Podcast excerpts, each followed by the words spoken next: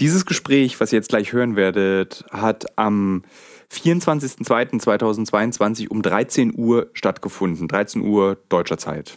Herzlich willkommen, liebe Hörerinnen und Hörer, zu einer neuen Folge des äh, Alles muss raus Podcasts mit mir, Thilo Mischke, beinahe hätte ich gesagt uncovered. Ähm, und mit mir im Zimmer sitzen zwei Leute. Einmal Nilsi, den ihr ja schon kennt, Nils Nische Augustin der äh, jetzt lacht. Es ist das erste Mal, dass wir heute so ein bisschen kichern und lachen, weil wir sind auch alle fertig, denn wir haben das Gespräch, was ich heute früh oder heute um 13 Uhr geführt habe, mit dem Soldaten aus der Ukraine übersetzt. Marlon sitzt auch hier, der ist gerade aktuell Praktikant bei uns äh, und leistet sehr gute Arbeit. Er hat ähm, diesen Podcast zusammen mit Nils übersetzt und eben mit Hannes. Und wir werden jetzt einsprechen. Dazu möchte ich im Vorfeld was sagen. Und zwar, es kann sein, dass wir bestimmte Orte falsch aussprechen, weil wir es nicht schaffen, das jetzt nochmal richtig zu gucken, wie wird dieser oder jener Ort richtig ausgesprochen. Wir sind auch keine Militärexperten. Sprich, wir haben in dem Interview russische Hubschraubertypen nicht verstanden, was für ein genauer Typ das ist und haben dann zum Beispiel im Interview gesagt, ein russischer Hubschrauber. Also äh, entschuldigt äh, es bitte, dass es etwas hastiger ist, aber ich finde, dass die Situation diese Hastigkeit erlaubt und wir erklären sie ja auch vorher. Deswegen wundert euch nicht.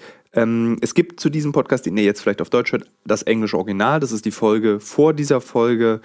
Und ähm, es ist wie immer Marlon, beziehungsweise ich spreche mich. Marlon in diesem Fall spricht den Soldaten. Dann fangen wir an, würde ich sagen.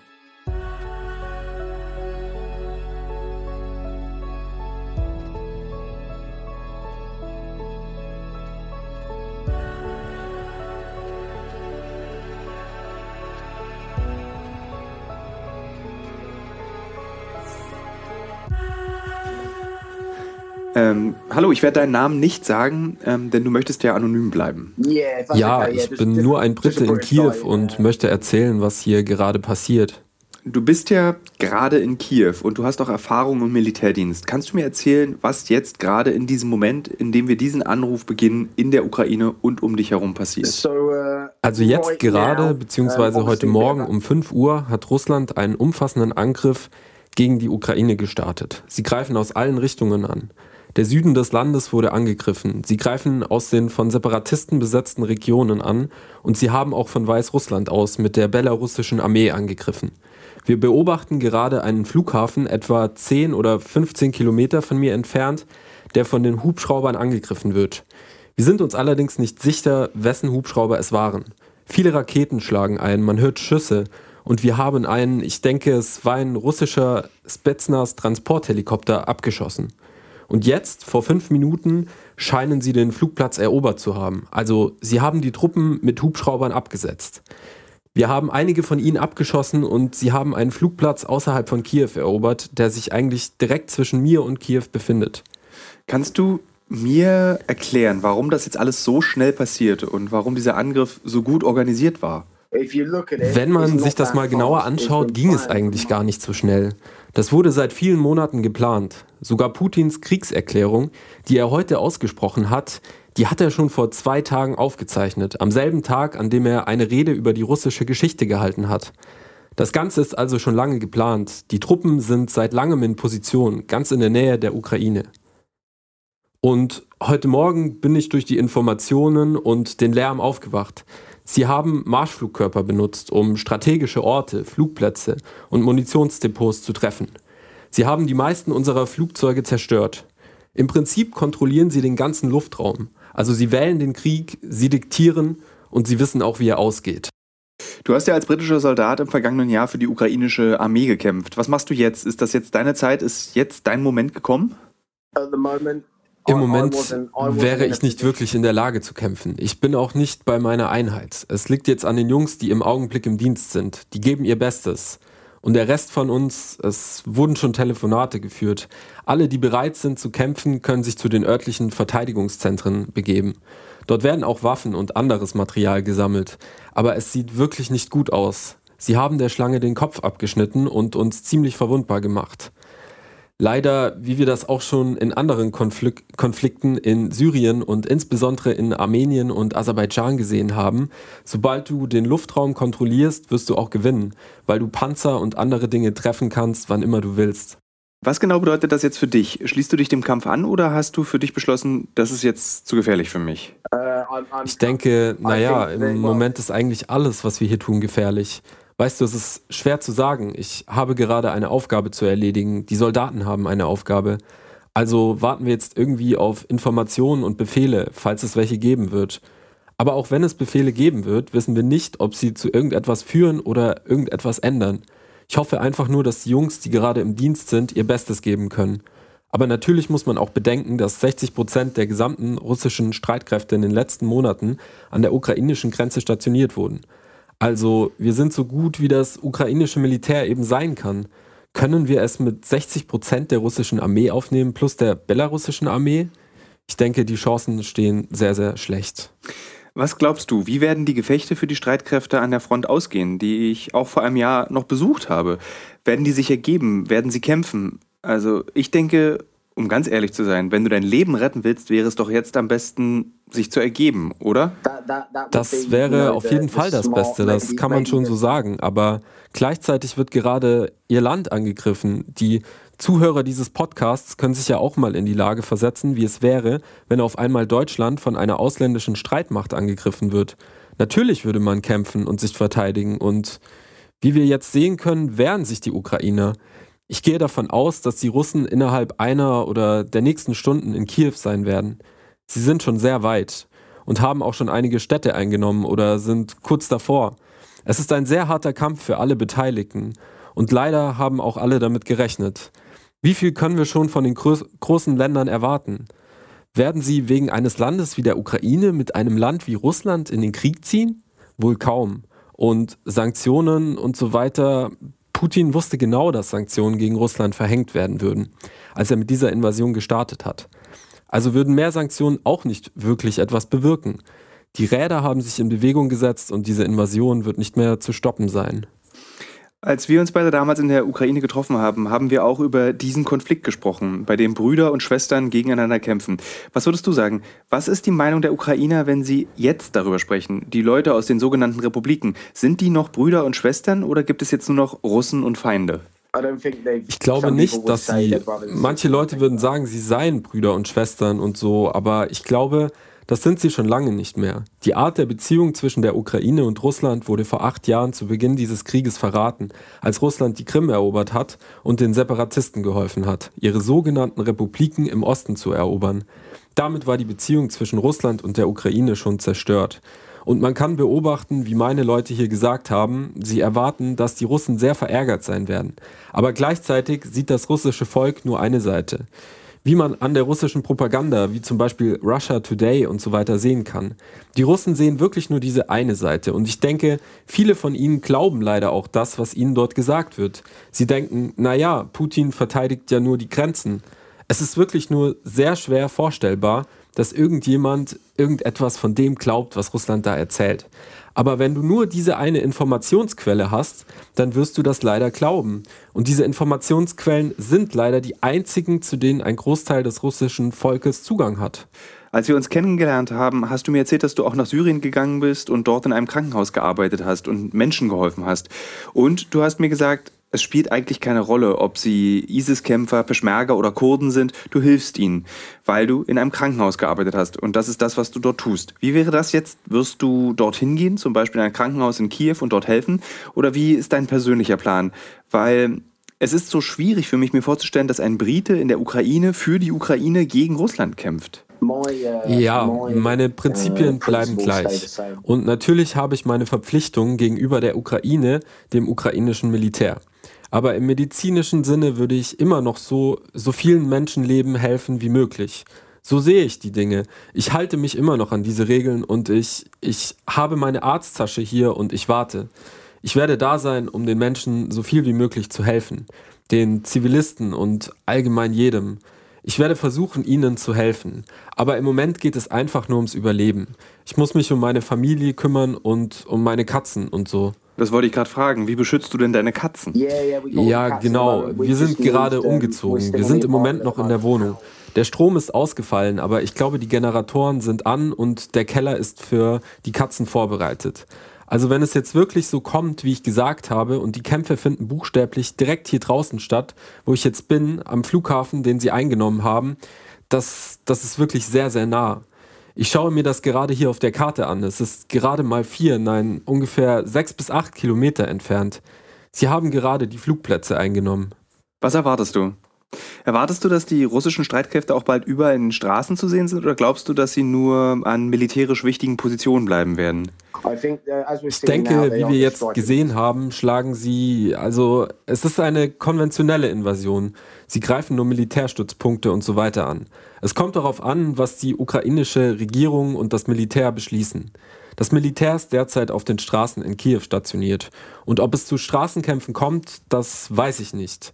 Ich nehme an, schon alleine wegen der rohen Gewalt und des Schocks nach dieser Invasion, dass es nicht so weit kommen wird. Davor würde es eine Kapitulation oder einen Waffenstillstand geben. Man kann es eigentlich nicht so sagen, aber das ist eine Invasion wie im Zweiten Weltkrieg. Sie sind überall in das Land eingefallen.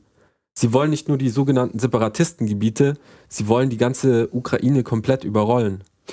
Es mag zynisch klingen, aber was die, was es mag zynisch klingen, aber was Russland da macht, das wirkt auf mich fast altmodisch. Wie du gesagt hast, es ist eine Invasion fast wie im Zweiten Weltkrieg. Kannst du erklären, warum sie genau diese Art gewählt haben, um die Ukraine anzugreifen? Was wir da jetzt gerade sehen, das gab es so noch nicht, beziehungsweise das ist schon sehr, sehr lange nicht mehr passiert. Ich kann aus dem Kopf heraus sagen, seit dem Zweiten Weltkrieg hat es schon schwierige Zeiten gegeben, aber nie ist ein souveränes Land in ein anderes souveränes Land eingedrungen. Es ist schon so, dass die technologischen Fortschritte wie Drohnen und all diese anderen ausgefallenen Dinge, die wir in Afghanistan, im Irak und in Syrien verwenden, auch eine Rolle spielen. Aber gleichzeitig habe ich hier gerade gesehen, wie die Hubschrauber abgeschossen werden. Wie ich schon gesagt habe, gerade einmal acht Kilometer entfernt und es werden Maschinengewehre und Raketen, Feuer- und Luftraketen verwendet. Sie haben am Anfang auch Marschflugkörper benutzt. Ich glaube, es waren 25 russische Jets, die buchstäblich über mein Haus geflogen sind. Sie wollten offenbar den Flugplatz angreifen, um ihre Truppen zu unterstützen, die auf dem Flugplatz gelandet sind. Also ja, sie werden Kiew definitiv einnehmen. Wie ich schon gesagt habe, ich schaue gerade hier auf die Karte.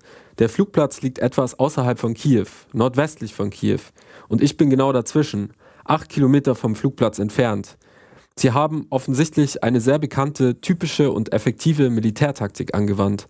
Massive Angriffe, Transporthubschrauber, in denen sich wahrscheinlich Truppen der Spetsnaz oder Special Forces befinden. Sie sind auf dem Flugplatz gelandet und die Ukrainer sollen gefangen genommen worden sein. Also es wird erobert und ich nehme an, dass sie jetzt diesen Flugplatz nutzen werden, um mehr Truppen und Ausrüstung nach Kiew zu bringen. Hast du Angst? Ja, ja, es wäre sehr dumm zu sagen, dass man keine Angst hat. Ich habe gerade zwei Stunden damit verbracht, mich an einem Geldautomaten anzustellen, um Geld abzuheben. Wir haben kein Bargeld. Die meisten Geschäfte sind geschlossen. Wenn sie nicht geschlossen sind, nehmen sie nur Bargeld. Ich weiß, dass die Banken angegriffen wurden. Es gab kurz vor der Invasion viele Cyberangriffe, was offensichtlich ein Anzeichen für die Invasion war. Ja, ich habe Angst.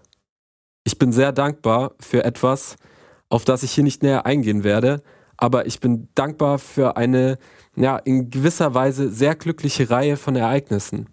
Ich bin hier mit meiner Familie. Vor zwei Tagen, beziehungsweise gestern Morgen, war ich in London und durch eine sehr zufällige Reihe von Ereignissen bin ich jetzt nicht an der Frontlinie. Heute Nacht hätte ich einen Zug nehmen sollen, um meine Einheit zu treffen.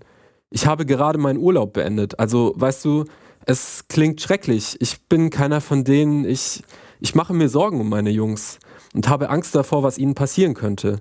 In gewisser Weise wünschte ich auch, ich wäre bei ihnen, aber gleichzeitig bin ich froh, bei meiner Familie zu sein und ich hoffe, die Verteidigung hält stand. Aber ehrlich gesagt, es, es sieht nicht gut aus.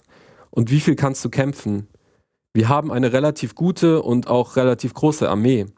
Aber wie viel können wir gegen Schwärme von Panzern und Hubschraubern ankämpfen? Und dazu kommt auch noch, dass wir die Kontrolle über den Luftraum verloren haben. Hast du Kontakt zu deiner Einheit? Ich habe versucht, Kontakt aufzunehmen. Ich verrate die Namen der Leute, die ich versucht habe zu kontaktieren, jetzt nicht, aber sie haben mir nicht geantwortet. Und ich denke, ich habe ein schlechtes Gefühl, was sie betrifft. Ich habe, weil ich gesehen habe, wie die Armee ausgerüstet ist und ich kann mir vorstellen, dass die russische Armee eine hochmoderne Ausrüstung hat und sehr viele schlecht bezahlte Soldaten. Also ja, ähm, ja, ich glaube, wir haben einiges an Ausrüstung bekommen von Amerika und Großbritannien, zum Beispiel die Raketen und so weiter. Ich bin mir sicher, dass wir den russischen Soldaten etwas entgegenhalten können, aber das ist alles Spekulation. Ich weiß nicht, was da gerade abgeht. Das ist nur meine Einschä Einschätzung der Situation. Ich nehme an, als die Invasion begonnen hat, haben sie sich dazu entschieden, die Stellung zu halten. Ohne genau zu wissen, was vor sich geht, sonst hätten sie sich wahrscheinlich zurückgezogen, um Mariupol zu verteidigen. Aber bisher sind in den letzten Stunden nicht viele Berichte durchgekommen. Es sieht so aus, als ob die Russen jetzt auch dort an Land gegangen sind, also vom Schwarzen Meer aus Richtung Mariupol und der anderen Küstenstädte. Während ich hier mit dir spreche, schaue ich mir auch die Nachrichten an, um auf dem aktuellen Stand zu sein. Und ich sehe, dass wir einige russische Soldaten gefangen genommen haben. Das ist nicht wie 2014. Das ist das Russland des Kalten Krieges in der Ukraine zusammen mit Weißrussland. Sie tragen alle russische Flaggen. Und das ist eine, naja, man kann sagen, eine echte, offene Invasion.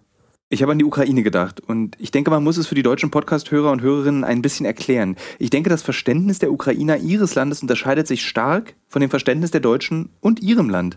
Kannst du dir vorstellen, dass sie einen Krieg wie in Afghanistan führen, dass normale Bürger zu Waffen greifen, sich in ihren Wohnungen verstecken, aus den Fenstern auf Soldaten schießen? Ich kann mir das wirklich vorstellen, dass diese Art von Krieg in den nächsten 48 Stunden passiert, weil viele Menschen in der Ukraine eben genau für diese Situation ausgebildet sind. Sie wurden privat ausgebildet. Ja, ja, das ist nichts Neues in der Geschichte der Ukraine. Und der Krieg am Anfang wurde irgendwie von Freiwilligen gerettet und stabilisiert. Also rechnen wir mit einer freiwilligen Mobilisierung. Aber noch einmal, sie haben viel Militärzeug und Munitionslager zerstört. Und ich bin sicher, es gibt noch viel mehr. Es ist ein großes Land mit einem großen Militär. Aber selbst wenn die Freiwilligen jetzt mobilisiert werden, wohin gehen die dann? Womit verteidigen die sich? Es ist irgendwie die gleiche Situation wie vor acht, neun Jahren. Ja, ja, ja, genau. Also die Separatisten haben solche Kämpfe begonnen und dann kam die ukrainische Armee mit Flipflops, rostigen AK-47 und ohne Schussweste und sind in den Krieg gezogen. genau. Aber der Unterschied war am Anfang, dass sie nur gegen die Separatisten gekämpft haben. Und auch der Konflikt wurde in einer kleinen Zone in der Ukraine gehalten. Jetzt sind sie von allen Seiten eingedrungen. Sie sind in der Ukraine. Im Moment umzingeln sie die Stadt Charkov. Die wird bald eingenommen. Dort wird heftig gekämpft und sie greifen von allen Seiten an. Es ist also nicht so, dass man alle Leute oder Freiwilligen oder auch Einheiten in einen kleinen Bereich zwingen und die Leute zurückdrängen kann. Weißt du, die Ukraine ist wirklich ein riesiges Land. Es ist unglaublich schwierig, die größte Landmasse Europas zu verteidigen. Ich würde also annehmen, dass es so laufen wird, wie wir es bei früheren Invasion, Invasionen und auch im Zweiten Weltkrieg gesehen haben. Die Kämpfe werden sich überwiegend auf die Städte beschränken, was natürlich viel ziviles Blutvergießen mit sich bringt. Ich habe die ersten Videos auf Reddit gesehen, in denen zivile Gebäude von Artillerie getroffen wurde. Ja, ich unterstütze in keinster Weise die Russen oder so, aber im Moment sieht es relativ sauber aus. Sie kommen offensichtlich nicht, um ukrainische Menschen zu töten, sie kommen, um das Land zu erobern und das Militär zu besiegen. Bombenangriffe, alle Flughäfen zerstört, alle unsere Jets und so und sie kommen offensichtlich wegen militärischer Ziele. Offensichtlich gab es dabei viele zivile Opfer und es wird eine große Anzahl ziviler Opfer geben. Es wird nur noch schlimmer. Ich habe Videos von Raketen gesehen, die Orte getroffen haben, einfach auf Straßen gefallen sind. Diese Raketen sollten dort nicht einschlagen. Es ist meiner Meinung nach offensichtlich, dass sie für andere Ziele bestimmt waren. Also sie wurden schon mit Absicht abgefeuert, aber eben nicht für diese Ziele. Was denkst du, wie lange wird diese Invasion dauern? Zwei Tage, eine Woche, zwei Wochen? Wann gewinnt Russland deiner Meinung nach? Ohne zu sehr auf meinen Hintergrund einzugehen, aber ich habe das relativ ähnlich erlebt wie bei dieser Invasion zuvor in Syrien, als das türkische Militär Afrin in Syrien angriff. Weißt du, am Anfang war jeder motiviert. Proteste und Reden von, du weißt schon, Widerstand und all diesen Dingen. Und wir können wochenlang durchhalten. Wir haben diese Bunker in den Bergen ausheben lassen und bereiten uns seit Jahren darauf vor. Und ich glaube, es hat zwei Wochen gedauert, bis sie in Syrien alles erobert haben. Es ist offensichtlich ein sehr kleines Gebiet im Vergleich zur Ukraine. Aber ja, ich kann keinen Zeitraum sagen.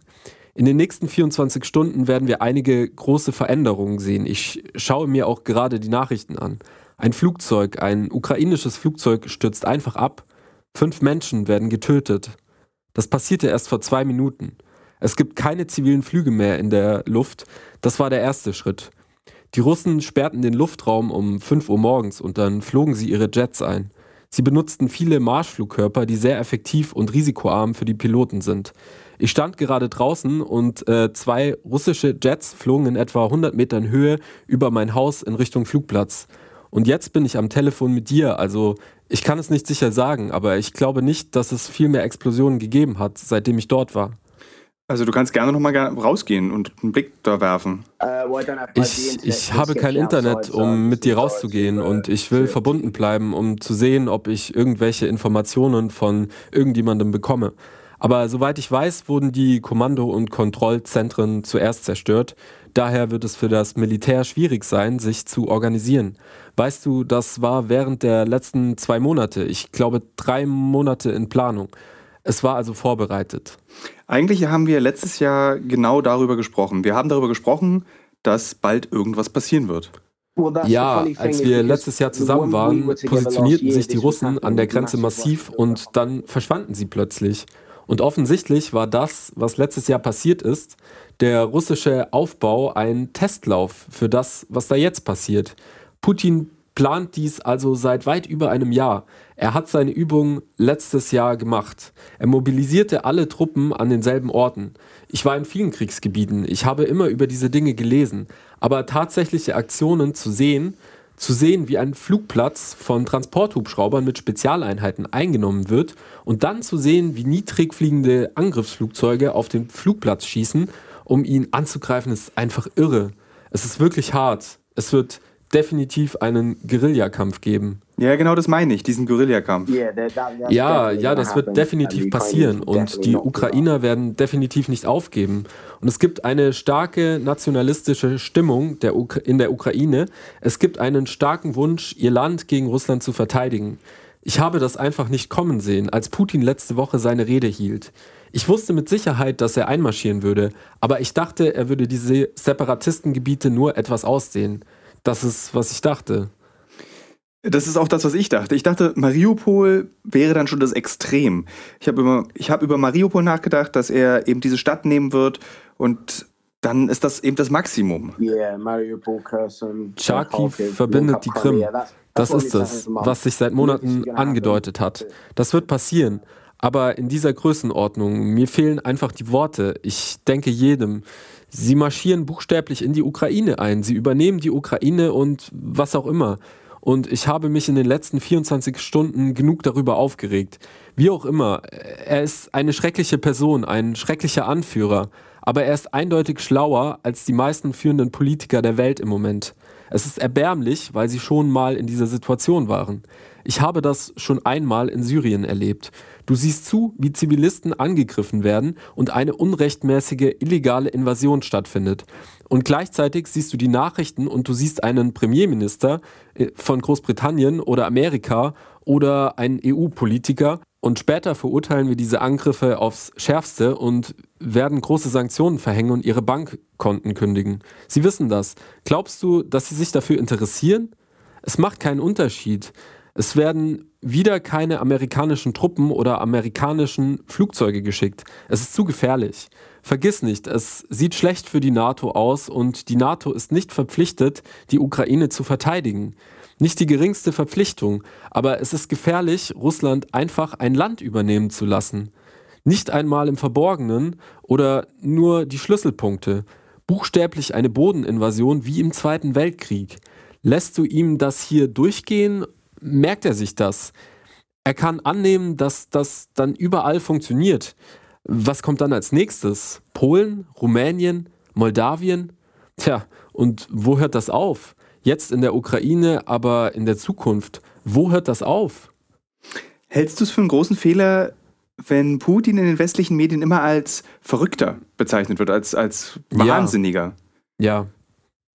Ich persönlich äh, finde es auch einen großen Fehler, dass alle über ihn gesprochen haben, als wäre er einfach ein Bekloppter. Ich schaue mir gerade ein Video von jemandem an, der die Hubschrauber 100 Meter entfernt an der Front Tcharkovs filmt.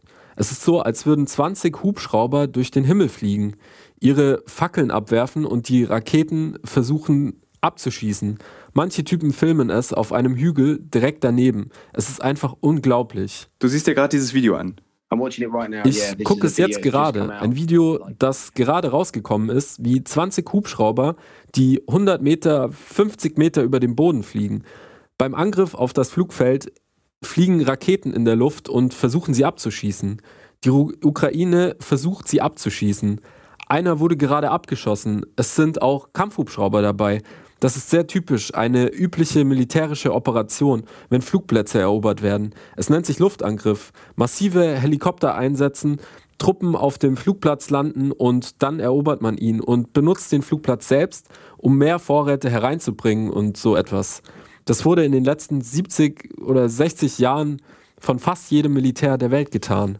Hast du dein Gewehr gerade bei dir? Uh, Nein, ich bin unbewaffnet. Wie ich schon sagte, ich war bis zum 7. Februar im Dienst. Das ist nichts, was ich tun könnte. Ich habe Leute gefragt und auf Befehle oder was auch immer gewartet. Aber der Kampf ist bei den Jungs, die momentan in Position sind. Ich kann nicht wirklich viel tun. Die Panzer kommen und es ist schwierig. Ich bin mir nicht sicher. Ich nehme an, Zelensky oder die Mehrheit der Politiker sind in Kiew, weil sie nicht in der Lage gewesen wären, auf dem Luftweg rauszukommen, weil als die Invasion begann, alle Flugzeuge abgeschossen wurden. Wir haben vier russische Helikopter abgeschossen. Stell dir den Aufschrei vor, als ein Helikopter abgeschossen wurde in Syrien. Das passiert alle zehn Jahre einmal. Und es ist verrückt dass ein verdammter Helikopter abgeschossen wird. Und jetzt bin ich gerade mal acht Kilometer entfernt. Ich habe gerade gesehen, wie vier Helikopter abgeschossen wurden. Jets, die über mir fliegen und so. Ich habe keine Worte, um das zu beschreiben. Es fühlt sich nicht echt an, aber es ist verdammt nochmal so.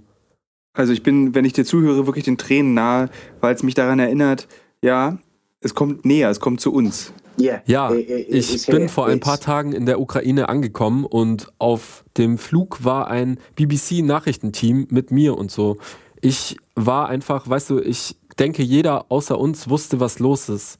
Die Amerikaner müssen das gewusst haben.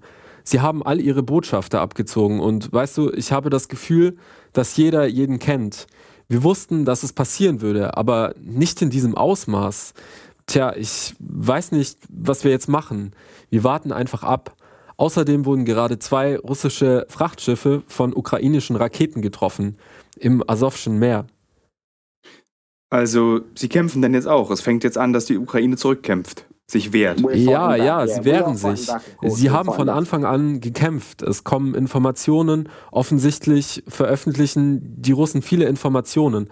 Ein anderer, wir haben gerade einen weiteren russischen Hubschrauber abgeschossen, außerhalb von Kiew. Es ist viel los.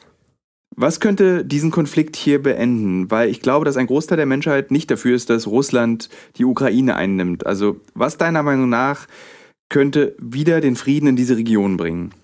Absolut gar nichts. Und das Einzige, was diese Invasion jetzt stoppen könnte, was niemals passieren wird, wäre, wenn Amerika und die NATO den Luftraum schließen würden und sie haben keine Möglichkeit, es durchzusetzen und sie werden es nicht riskieren, ihre Jets zu schicken, um eine Flugverbotszone durchzusetzen. Sie werden das Risiko nicht eingehen, gegen Russland zu stehen und Putin kontrolliert im Moment alles. Er hält die Karten in der Hand. Er sagt der NATO, ich glaube, vor einer Stunde sagt er, wenn ihr irgendetwas tut, werde ich euch zerstören. Und es lässt die NATO wirklich schwach aussehen. Ich denke wirklich nicht, dass sie das tun werden, aber sie sollten etwas Durchgreifenderes als Sanktionen tun. Was sagte der deutsche Bundeskanzler Scholz, heißt er, oder? Er fordert Putin auf, die Militäroperationen einzustellen und die russischen Streitkräfte aus der Ukraine abzuziehen. Was soll das bewirken? Das muss er sagen, um zu zeigen, dass er dagegen ist. Deutschland reagiert am langsamsten. Das ist jetzt nichts Persönliches gegen dich, aber Deutschland hat am langsamsten reagiert, weil sie zu den Ländern gehören, die auf russisches Gas angewiesen sind und natürlich auf Nord Stream und alles. Deutschland will also definitiv nicht viel Ärger mit Russland. Und das Einzige, was dies stoppen wird, ist, wenn Russland die Ukraine erobert. Ich denke, nach heute will kein einziges europäisches Land Ärger mit Russland haben, weil man sieht, wie unerbittlich und wie kalt sie strategisch reagieren können. Es ist ein beängstigendes Gefühl. Es bringt jetzt jeden in der NATO in Gefahr, weil man sagen kann, oh, Russland würde Polen niemals angreifen. Russland würde das niemals tun. Du und ich, wir haben das auch gesagt und nicht für möglich gehalten. Du bist bestimmt ein größerer Experte für Konflikte als ich. Du hast bestimmt schon mehr Konflikte gesehen als ich und wir haben ähnliche Erfahrungen gemacht. Wir haben viele ähnliche Dinge gesehen. Und ich, wir haben beide vor ein paar Tagen oder sogar gestern gesagt, oh, es wird keine vollständige Invasion sein. Ja, das gleiche habe ich gesagt, das haben alle eigentlich gesagt. Ja, auf, auf keinen Fall würden sie jeden Flughafen in der Ukraine bombardieren, Städte erobern und das ganze Land übernehmen. Sie werden sich einfach die Gebiete nehmen, die sie brauchen, die sie wollen. Du weißt schon, die Krim verbinden. Und höchstens als Provokation, nicht wie eine strategische Invasion in einem Land agieren. Exakt. Ja, ja, ja. Ich wohne neben einer Hauptstraße, die nach Kiew führt und ich erwarte in den nächsten ein, zwei Stunden russische Panzer hier zu sehen. Ja, ich, ich weiß nicht. Ich werde auf meine Befehle warten. Ich werde sie befolgen. Und abgesehen davon werde ich bei meiner Familie bleiben und sie beschützen. Meine Zukunft ist unter russischer Besatzung. Und das ist etwas, woran ich denken muss. Aber so weit sind wir noch nicht. Ich würde gerne sagen, dass es immer noch eine Chance gibt, das zu stoppen. Aber der einzig wirkliche Weg wäre eine militärische Konfrontation mit Unterstützung anderer Länder. Und das wird nicht passieren. Also ist es jetzt im Grunde nur eine tickende Zeitbombe, bis die Ukraine von Russland besetzt wird. Vielen Dank für das Gespräch. Ich werde dich wahrscheinlich wieder kontaktieren, wenn die Situation sich auch wieder ändert. Aber vielen Dank für diese Einblicke. Das waren sehr interessante Einblicke. Ja, kein Problem. Ich werde so verfügbar sein wie irgendwie möglich, um die Leute zu informieren. Perfekt. Ich werde die Aufnahme jetzt stoppen.